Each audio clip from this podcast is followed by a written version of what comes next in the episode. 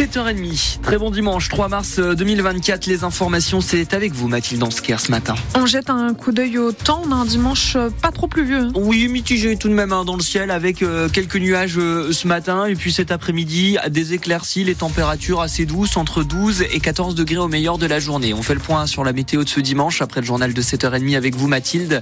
À la une ce matin, les Grenats ont rendez-vous à Nantes cet après-midi. Oui, le FCMS affronte les Canaries à la Beaujoire. 8 points nous sépare au classement.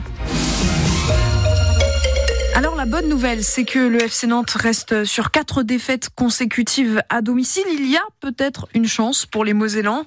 Et avant ce nouveau match capital, ce matin, on vous fait rencontrer euh, Joël Assoro, l'attaquant suédois qui n'est pas un titulaire indiscutable des Grenats, mais qui garde toujours le sourire, Thomas Jean-Georges.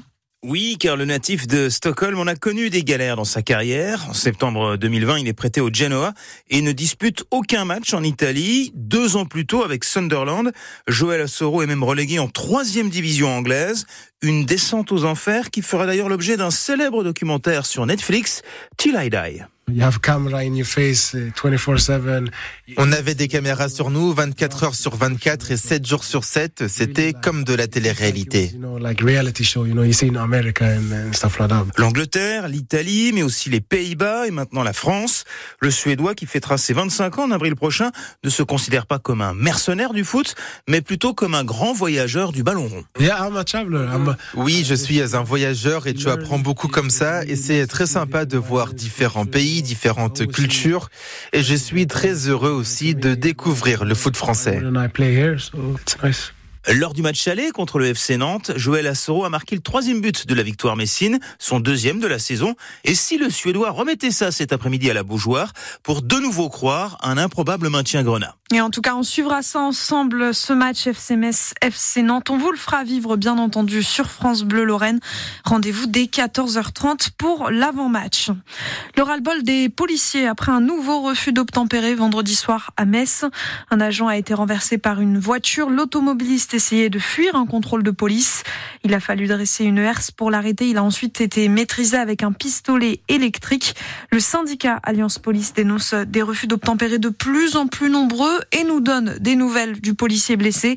Nous l'entendrons dans le journal de 8 heures.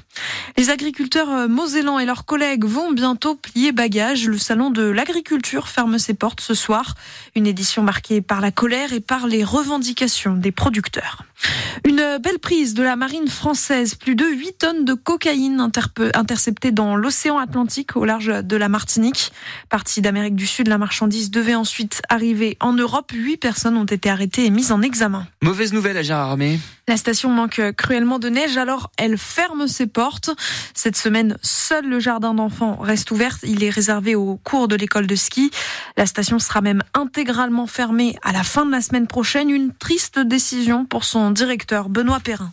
L'offre n'a jamais été là. Quoi, en fait. On a eu l'ambulance blanche un des premiers week-ends et après, euh, il y a 10 jours, quand il y a neigé 10 cm. Mais c'était pas suffisant à 10 cm.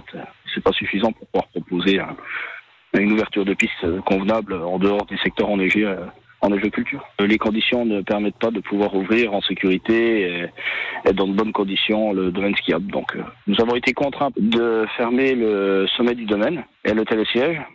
Malheureusement, euh, on fait contre bonne mauvaise fortune bon cœur et on, on, maintient dans tous les cas un service minimum avec un jardin d'enfants. C'est pas beaucoup, mais ça permet au moins de contenter pour les tout petits et vraiment les débutants, les, les vraiment débutants on espère que la saison prochaine sera meilleure, tout simplement. Cette saison est oubliée. Et pour ce qui est de la Bresse, la situation n'est pas forcément meilleure, hein, on va le dire.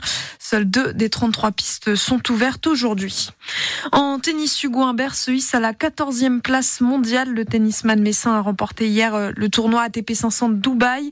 Hugo Humbert qui continue donc une série de victoires après avoir remporté l'Open de Marseille en février et le Moselle Open en fin d'année dernière. Une marque mosellane va tenter d'entrer dans la légende. En battant le record du monde du faux ongle le plus long. Oui, oui, c'est un faux ongle, comme on peut s'en faire poser euh, en institut de sauf que là, bah, il fait pas 2 cm, il va faire 3 mètres.